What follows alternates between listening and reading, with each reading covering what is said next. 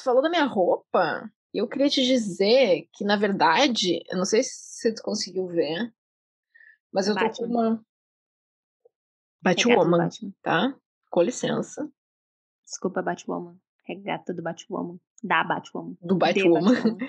Do Você me Batwoman. respeita que eu não sou de, de, de exaltar homem rico que faz um cosplay de morcego.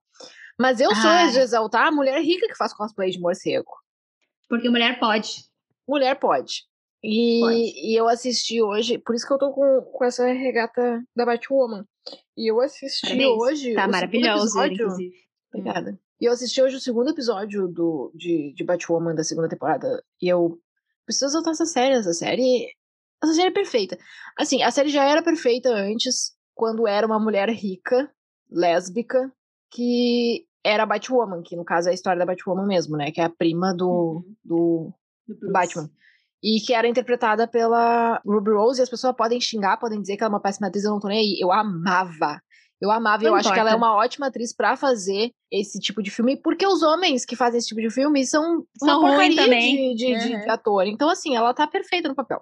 E, e agora, na segunda temporada, a Batwoman é uma mulher negra e o nome dela é Ryan.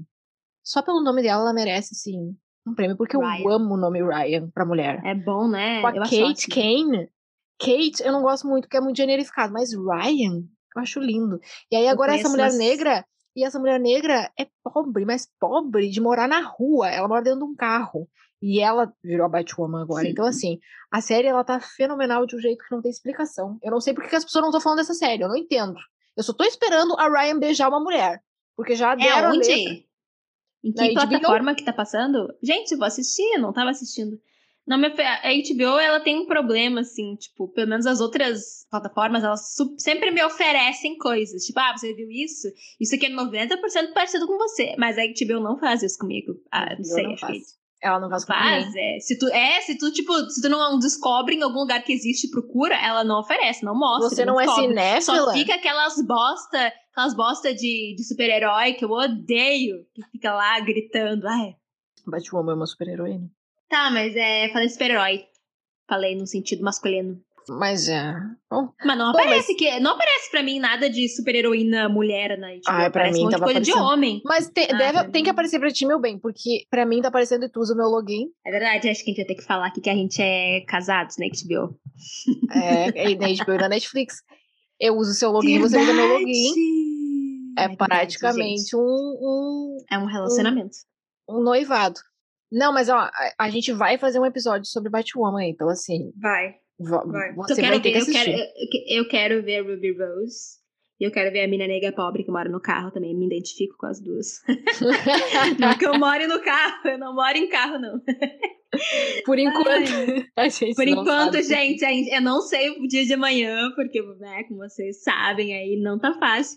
Mas assim, né, nem, mas eu, não tenho carro. Então, tipo assim, eu teria que comprar um carro. Então, com certeza, eu ia ter que morar na rua, numa caixa de papelão, dentro de um arranhador de gato que eu tenho, mas não num carro.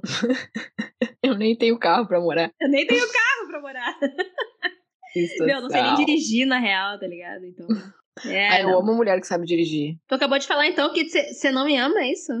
E eu me sinto ofendidíssima agora. Mas, Bárbara, você tem tantas outras qualidades que eu amo numa não mulher. quero saber. Não, Que não, eu dirigir não é o mínimo. Não, Dirigir é, É o mínimo? dirigir é o mínimo, não. É mínimo. dirigir é o mínimo que você tem que saber. Não, eu não tenho, eu não tenho nem o mínimo. É o- O que, que eu tô fazendo aqui? Brasil, Dirigir o que, que eu tô fazendo aqui? Não Quando, acabar, quando acabar essa quarentena, eu vou te ensinar a dirigir. E aí, pronto, Isso é- tu vai estar isso é perfeita. errado. A única coisa que falta pra Isso- ti é, é aprender a dirigir. Isso é errado. Não, eu vou te contar uma coisa então, uma coisa que poucas pessoas sabem. Eu fiz autoescola. Eu tecnicamente sei dirigir, só que eu nunca fiz as avaliações, as provas. Eh, Quer dizer, eu fiz a prova teórica, mas não fiz a prova prática. Na época, não fiz a prova prática porque, tipo, era uma época que tava mudando os preços, daí, tipo, todo mundo resolveu fazer. E daí, tipo assim, tinha uma fila de espera de um mês e meio pra tu fazer a prova final. Porque todo mundo tava fazendo. E daí foi passando o tempo e não fiz, e venceu, e é isso aí, perdi Mas dois então mil tu- reais e não fiz merda nenhuma. Mas então tu sabe dirigir, meu bem, tu só não tem a carteira. Não sou habilitada. Torna É, mais sexy ainda. Se tu dirigir sem carteira, eu vou. Porque, porque é sexy uma mulher dirigindo, entendeu? É Se fora olha- da lei. Eu sempre fui a pessoa que dirigiu, né? Então, o dia uhum. que eu me uhum. relacionar com uma mulher que dirige, eu só vou sentar no, no carona e eu vou ah, isso é bom, né? observando. Né? É aquela, aquela mulher maravilhosa dirigindo e olhando para mim. E eu vou, com certeza, não, fazer coisas sexuais com ela que Bom, não pode ser faladas Olhando para ti tá errado. Ela tem que olhar para frente. Atenção, direção defensiva. Você não, me desculpa. Frente. Você que for sair com Dani Conegatti, não olha para ela, olha pra frente. Me desculpa, mas I Care a Lot me ensinou que não tem problema nenhum dirigir por vários minutos olhando para Exatamente. a é. passageira. Tá, mas o, que, que, o que, que a gente vai fazer hoje? Ai, não sei o que, que tu vai fazer. Hoje é quarta noite, o que, que eu vou fazer? Gravar vai... um podcast com você sobre. A gente, na verdade, a gente tá gravando o segu... a segunda batalha de filmes, né? E não a gente é um tá filme, tra... são séries. Ah, é, no caso é batalha de séries. A segunda batalha de mídias. No caso, Isso, são mídias. séries. E a gente fez um upgrade na batalha de mídias. Porque antes a ideia era simplesmente colocar uma mídia contra a outra e degladiá-las e discutir tudo que elas oferecem. Agora a gente decidiu é, pegar mídias que focam em alguns pontos e, e, e, e dar luz somente para esses pontos. O tema de hoje, no caso, são dá três. Luz. É, dar luz. E a, dar Esse luz papo, ele tá completamente maternal, assim. Mas é que combina. Combina também, porque a gente vai falar sobre isso. Porque a gente vai falar sobre só. isso, exato. A gente Nada tem pra casa. Nada. Por isso que a gente tá falando de mamar. Exato. Três Foi tudo pontos. pensado. Sim, claro, com certeza. Isso aqui, tem, isso aqui tem roteiro, meu amor.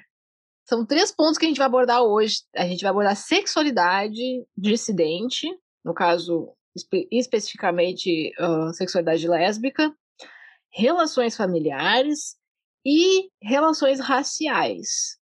E para abordar esses três pontos, a gente vai chamar para briga duas séries. Uma série hum. de 2021 chamada Ginny and Georgia, que tá ali bombando nos top 10 do Brasil. Faz Tava no top 5, tava no top 5 da Netflix uh, antes de ontem, quando eu terminei de assistir. É, faz algumas semanas que, que, que tá bem cotada essa série. Uhum. E a gente vai trazer também Little Fires Everywhere, que é uma série da Amazon Prime. De 2019? Little Fires Everywhere é uma série de 2020, na verdade. Ah, sério? Nossa. É, foi ao ar em um mês, de 18 de março de 2020 a abril de 2022.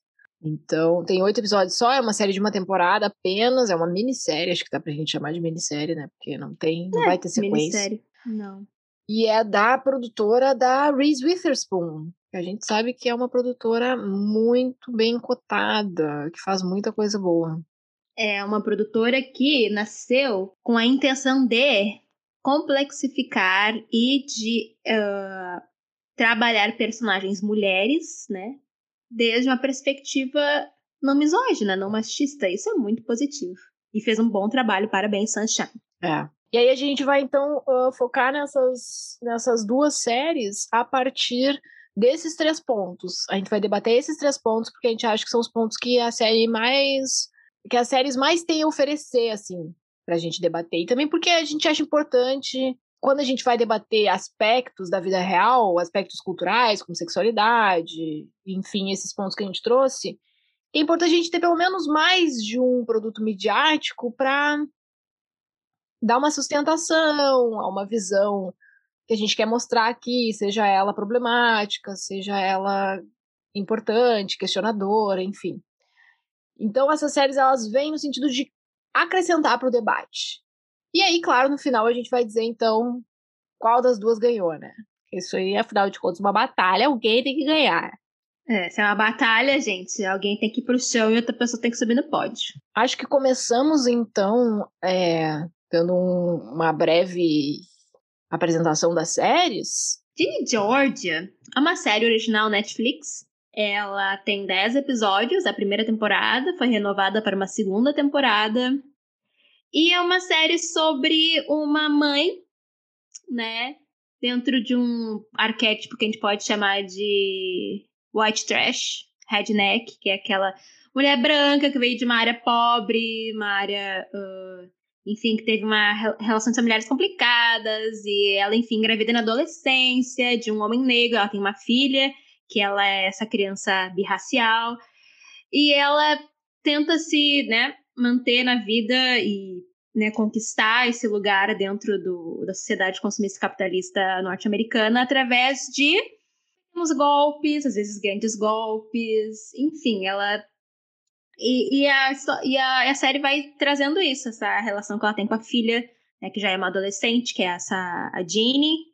George é a mãe, Jeannie é a criança, ela tem, a criança tem, criança não, ela tem uh, 16, ela faz 16 anos no meio da série, e eles se mudam, porque, enfim, ela fica viúva, e daí vários aspectos da história, da, de toda a juventude, do que trouxe, do que levou as decisões que Georgia tomou ao longo da vida, vão aparecendo ao longo da série, enquanto que a filha vive a sua adolescência ali, como uma criança né, negra, uh, fruto de um relacionamento interracial, dentro de uma comunidade, de uma, de uma nova cidade, que é uma cidade, assim, majoritariamente branca, classe média. É, e o ponto de encontro, então, entre Little Fires Everywhere e Ginny and Georgia é justamente o fato de ambas as séries abordarem relacionamentos familiares, sobretudo relacionamentos entre mãe e filha. E Little Fires Everywhere, então, é, um, é uma série uh, de 2020 e ela conta uma história de um livro homônimo, né? Sim e um livro do mesmo de mesmo nome, só que a história foi adaptada e nessa adaptação houve algumas mudanças. É sobre então a Mia e a Pearl, a minha mãe, a Pro é a filha, ambas são negras e elas se mudam para uma comunidade que se chama Shaker e é uma comunidade aparentemente super acolhedora em questões em termos de raça, mas que tem toda uma, uma organização branca no sentido assim, é uma é um é um bairro planejado, organizado, arquitetado de modo a construir uma aparência progressista que esconde, no fundo, uma série de relações de dominação e de, de dominação racial e de.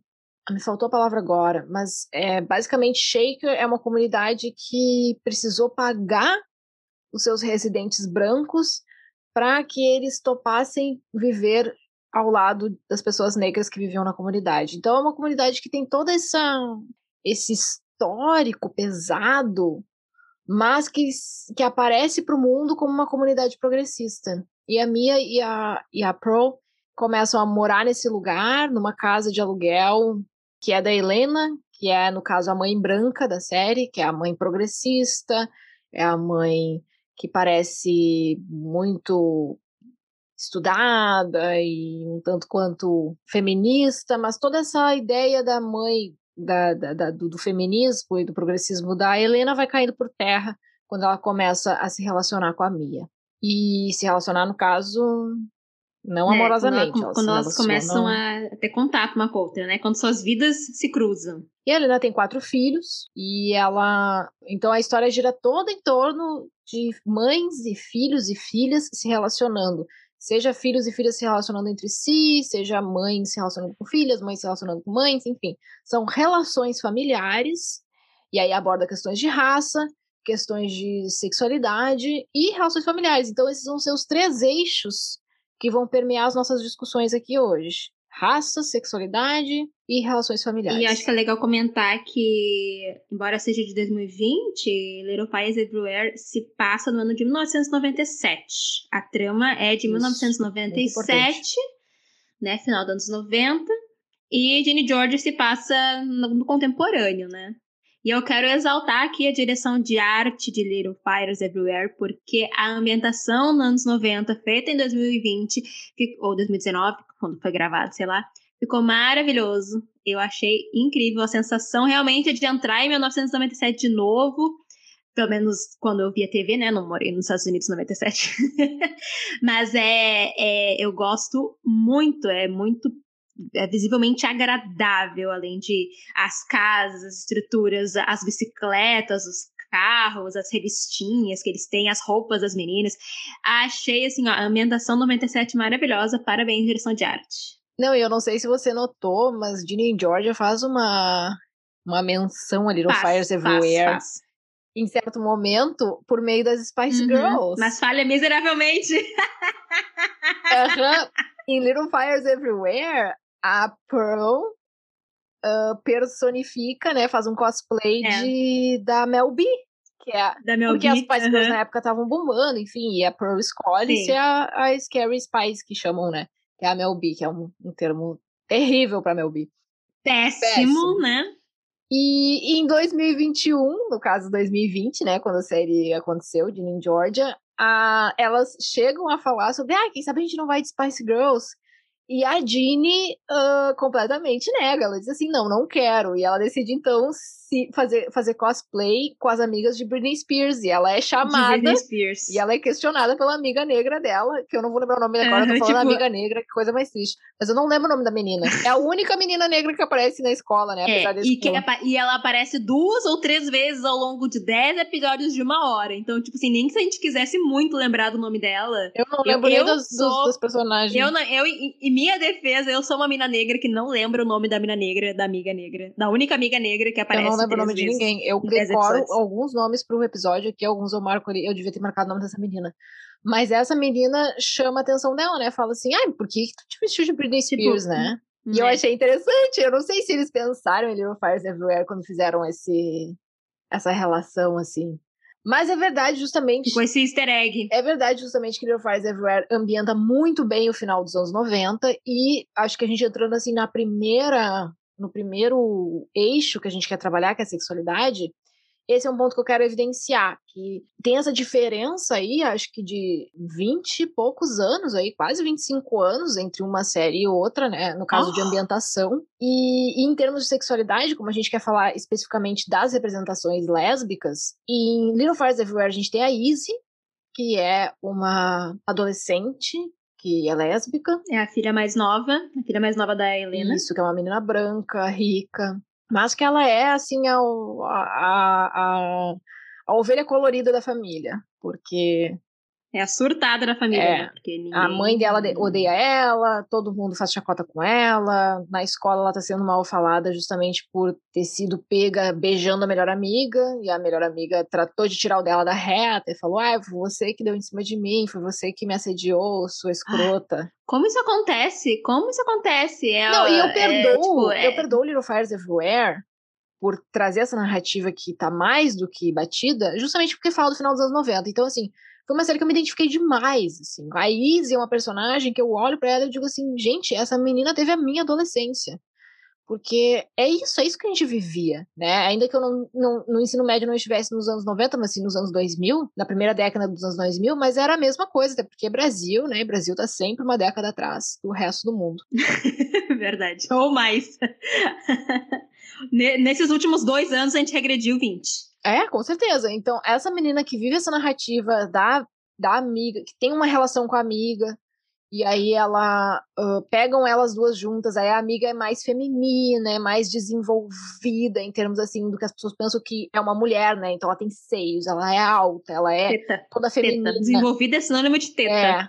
E aí então essa menina fica como a molestada, a hétero molestada pela sapatão. E isso acaba com a amizade delas, é muito triste, e a Izzy fica nesse lugar, então, de menina escrotizada por ser lésbica. E ela precisa lidar com o fato também dela ter nascido nessa família perfeita, que é uma forma de complexificação também, porque você tem essa família perfeita você pensa, ah, essa família não passa por. Né, essas pessoas não passam por nada. Bom, ser uma mulher lésbica, ainda que branca e rica nessa família, no caso da Izzy, ser uma menina lésbica, causa extremo sofrimento, porque tem essa, essa exigência de que ela seja perfeita e o ser perfeita também envolve ser heterossexual, né? Estar num relacionamento com menino, enfim, desejar homens, ser feminina, que é outra coisa que a Izzy não é. A Izzy, a Izzy ela, ela, né, ela quer botar umas roupas pretas, ela quer fazer um visual mais rock and roll, ela, né, ela quer usar umas roupas largas. Meio gótica, ela é emo, ela é bem emo. É, Tomboy emo, emo antes de ser emo, né? Era o gótico. É, era o gótico. E no final a Izzy acaba na rua. E eu acho isso muito legal que uhum. Little Fires Everywhere mostra. Assim, no final da narrativa, a Izzy acaba na rua. E isso é a realidade de muitas pessoas LGBTs. E isso é uma realidade que ela acaba sendo muitas vezes negligenciada por séries e filmes. Eu, eu, eu assisti há muito tempo atrás uma, uma websérie, não vou lembrar o nome agora, mas era uma websérie justamente que trazia isso, essa, essa, essa menina que se descobre, no caso da websérie, acho que a menina se descobria bi. E a menina vai parar no, na rua, porque a família não aceita o fato dela ter um relacionamento com a amiga dela. Isso é muito comum. E eu sinto que a gente não fala o suficiente sobre isso. Já Ginny e Georgia mostra o outro extremo, né?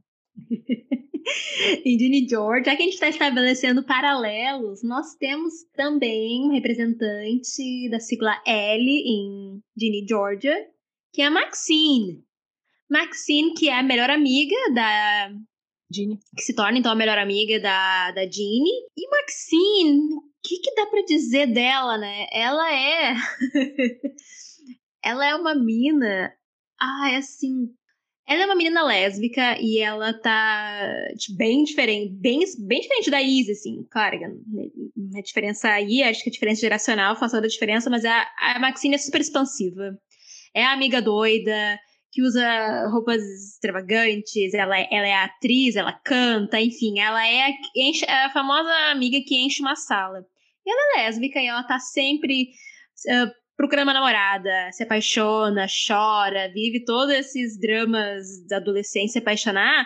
Só que Maxine, sendo essa mina lésbica, que, e ela só tem amigas hétero, anda só com meninas hétero, ela tem umas vibes, assim, bem lesbofóbicas com relação a. Uh, ela dá a entender uh, que personagem. Que, a, que umas outras personagens lésbicas mais dyke, mais masculinas, ela, ela demonstra uma rejeição por esse tipo de lésbica, porque ela é toda feminina, ela é toda trabalhada na. Nananana.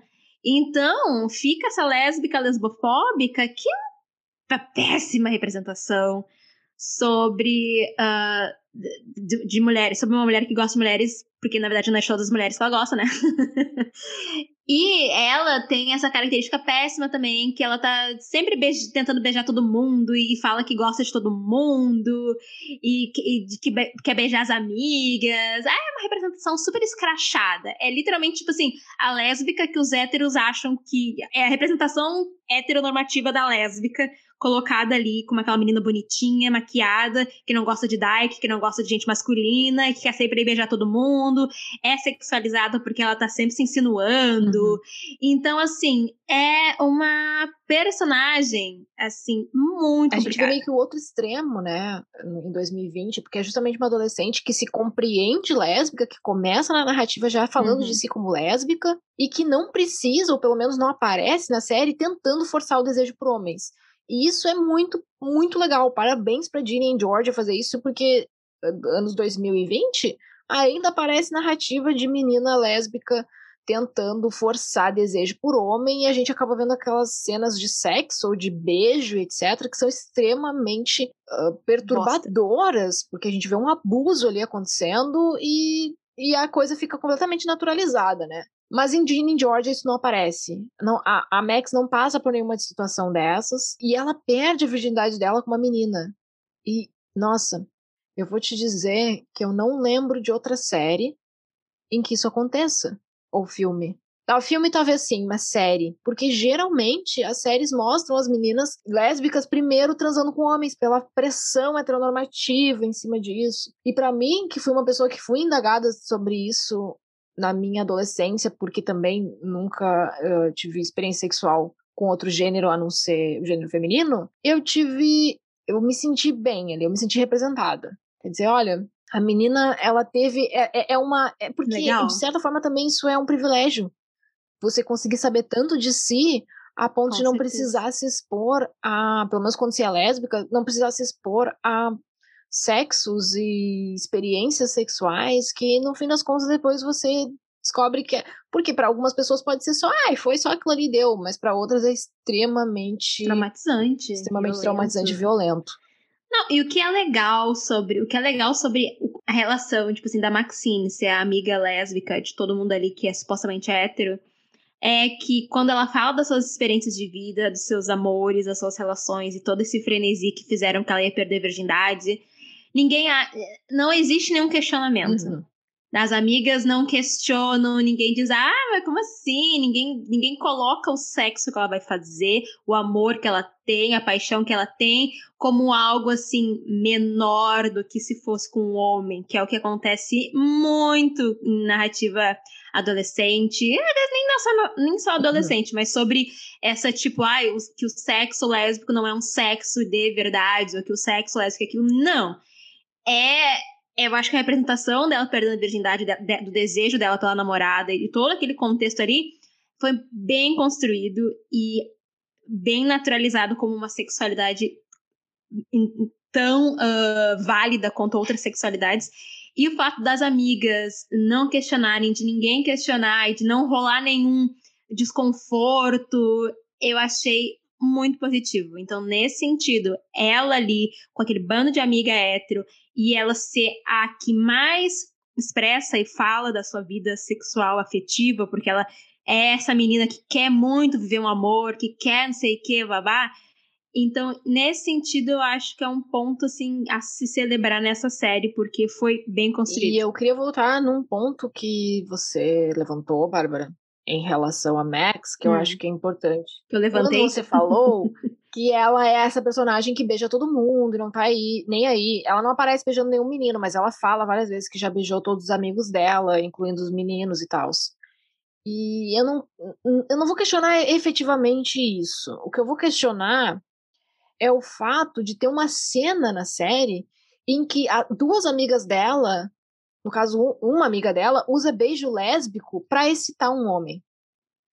Não sei se você lembra, mas tem uma cena em que a menina ruiva, eu não vou lembrar o nome da menina, a mais a baixinha. Ruiva. Uhum, a ruiva, que ela é o satanás incorporado agora. Essa menina, ela se insinua para um dos meninos que é um escroto, aquele menino só aparece uh, avacalhando mulheres e falando besteira. E ele, ela se insinua para ele, senta no colo dele, se esfrega nele, e ele fica uhum. tipo, ai, vem fulana tu fazer agora pra eu ver. E ele chama ela de gorda também, ele chama ela de baleia é um negócio extremamente problemático, assim, chamar de gorda não é problema, mas ele chama de baleia, ele chama num contexto querendo diminuir a menina, né? E ela, para chamar a atenção dele, em determinado momento, puxa, nesse momento, no caso, em que ela tá competindo junto com a outra pela atenção dele, ela chama uma amiga dela para dar um beijo, uma amiga dela que inclusive namora um cara. O que torna tudo mais problemático. E aí as duas se beijam e o pessoal se reúne na volta e começa a gritar: uh, que legal, não sei o quê. E essa cena, ela é usada apenas para formar a subjetividade da Max, porque a Max olha essa cena e ela pensa, não hum, é assim que tem que fazer. E aí, quando a menina que ela tá afim chega na, na festa, ela faz a mesma coisa uhum. com a menina, uhum. e a menina diz pra ela, não, só um pouquinho, eu não sou assim. E a menina vai embora. Uhum. E eu não acho que isso é uma uhum. crítica suficiente. Porque quando a série mostra que a menina diz que ela não é assim, basicamente a série tá individualizando a questão, porque tá dizendo assim, olha, essa menina com quem você vai namorar, é, essa menina, ela não uhum. gosta disso. Só que o grande problema. É, é, problemático na relação pontual, né? É, só que o grande problema daquilo ali é, um, uma menina usar beijo lésbico pra excitar um menino, e dois, uma das meninas que se relacionaram ali, que beijaram, ter um namorado, e isso fica ok. Porque eu tenho certeza que essa menina não ia poder beijar um menino. Que é aventura, aventura de hétero, né? Aventura de hétero. É, e que o menino que tá namorando ela não precisa se preocupar com isso, porque é só duas meninas se beijando, de repente ele pode até ficar feliz com isso, sabe? Então, eu, eu detestei essa cena, porque eles tinham uma oportunidade ali de fazer uma coisa do tipo a Max se incomodar com aquilo, e eles simplesmente fizeram a Max aprendendo a se relacionar a partir daquela cena, e aí eles individualizaram a questão na figura da namorada da Max, que diz: Não, eu não sou assim. É, eles tratam como se, como se isso não fosse uma estratégia muito bem, muito bem já estabelecida na heteronorma sobre a sexualização de lésbicas, sobre a sexualização de relações de mulheres com mulheres, como se isso não fosse a coisa mais manjada que a heteronormatividade já fez entendeu? Como se isso não fosse extremamente recorrente, como se isso não tivesse assim naturalizado, entendeu? Bom, e aí eu acho que o último ponto a levantar sobre sexualidade é sobre a Izzy, que é uma coisa que eu só quero exaltar, assim. É, essa personagem da Izzy, ela é maravilhosa, e a personagem da Mia, que é uma coisa que eu não comentei, a Mia, ela tem um segredo, né? Ah, vários. E, a, e o segredo da Mia, ela tem vários segredos. E um dos segredos da Mia é que o grande amor da vida dela é uma mulher. que é uma professora, que é, que é uma mulher que foi professora dela na faculdade, que é a Pauline, e que é uma mulher negra também. E a relação entre a Mia e a Izzy, que a série faz, é maravilhosa, porque a Izzy, então, é essa adolescente branca lésbica e conhece essa mulher negra bissexual, que o, cujo grande amor da vida dela é uma mulher, e, e ali a, as duas criam uma espécie de amizade, e a Izzy enxerga na Mia uma mentora, uma, uma, uma espécie de respiro criativo, eu diria. Porque você sente, e aí eu acho, eu quero falar exatamente de um momento que a Izzy tá sentada com a Mia e ela falou o seguinte: ela diz assim, entre a minha vida em casa com a minha mãe, que é uma pessoa extremamente complicada, e a escola, que ela tá sendo motivo de chacota, ela fala o seguinte: eu, eu, eu sinto que eu estou nadando e que no meu. E a, e a minha frente, no horizonte, eu só vejo céu e mar. E aí ela fala: o quanto mais eu preciso nadar. E isso me tocou de um jeito, eu cheguei a ficar em prantos, porque é exatamente essa sensação. É exatamente essa sensação quando você tá no ensino médio, quando você tá na escola, pelo menos na minha época era, e você não tem para onde olhar, porque você não enxerga nada minimamente parecido com você, você não enxerga a possibilidade de viver a sua subjetividade. E aí tem aquela mulher ali. Então, aquela mulher que ela é uma artista, que é, é tudo pra Izzy, porque a Izzy também tem essa inspiração em ser artista, ela tem essa, esse lado mais artístico dela, que é a Flora o tempo todo. E é essa mulher que ela é muito livre, ela é muito. e ela te trata como uma igual, e de repente ela conta para ti que o amor da vida dela foi uma mulher. Então, isso para mim foi o ponto, um dos pontos altíssimos da série. Eu preciso exaltar isso o tempo todo. E, e, o quanto a série trabalha com essas, com essas significações. Quer dizer, tem um momento em que a Mia chega na casa da Helena e ela começa a roubar, entre aspas, né? Ela começa a se apropriar de objetos da casa da Helena, porque ela quer fazer uma arte, né? Porque a Mia faz artes. A Mia é artista. artista. E ela quer fazer uma arte com base na, na vida da Helena também. Que, é, que, é, que no caso é uma representação da vida dos, das pessoas que moram em Shaker, né? E ela vai roubando coisas, assim, vai pegando coisas. E ela chega no quarto da Izzy e ela pega uma coisa da Izzy, que é um, um, uma peninha de um pássaro, que significa muito pra Izzy. E ela, em troca, dá o anel dela pra Izzy. Ela bota o anel dela ali na cômoda. Então, a única pessoa com que ela topa trocar algo é com a Izzy. O resto, tudo ela se apropria. Eu tô falando roubar aqui, mas no sentido. Não é roubar de. Ela não tá roubando, mas ela tá se apropriando de coisas. Mas com a Izzy, ela faz uma troca. Arrasou. Só tem uma coisa que eu queria uh, falar antes da gente passar pro próximo tópico. Que, na real, Little Fires Everywhere também faz a mesma coisa que Ginny e Georgia em relação à virgindade, entre aspas. Porque não sei se você notou, mas a Mia, quando vai falar. Quando a Pearl questiona a Mia sobre a primeira vez dela, hum. a Mia fala assim que a primeira vez dela não foi com o pai dela, com o pai da Pearl, no caso. Mas ela fala, foi com alguém. Não foi nada com o pai dela, né? Não, não fez nada com o pai da Flor, na verdade, né? É, mas ela fala assim, foi com alguém que eu realmente amei. E ela tá sim. fazendo referência a Pauline? A Pauline é a primeira pessoa com quem ela transa. É, sim. É, não vou dizer que foi a única pessoa, porque depois aparece ela transando com, com um cara no carro. Aparece ela transando com dois caras. É, é com dois caras, é. Mas é. Mas sim, é, visivelmente a Pauline foi o amor da vida dela, reconhecidamente, inclusive, pela, pelas pessoas que ficaram responsáveis pelos bens da Pauline. Porque a Pauline deixou as coisas para ela, né? Uhum. Sim. Então, Mas eu acho real... legal esse momento Sim. Em que ela fala, não, a minha primeira vez foi com alguém que eu, eu realmente não me, amei. É que tu, re, tu reviu, né? Eu não me lembro de, de, uhum. desses pormenores. Eu, eu revi algumas coisas, assim, tipo o primeiro, umas partes lá, e vi uns reviews. Foram péssimos, inclusive. É, muita gente não gostou dessa série, eu não entendo como. Não, e muita gente gostou pelos motivos errados, tá ligado? eu fiquei assim, what? Sério, mas é que também, né, meu? Tipo, a maioria dos reviews foram feitos por gente branco, é, branca e hétero, né? Então é claro que eles não iam captar, eles não iam ter sensibilidade política para captar as coisas. Né?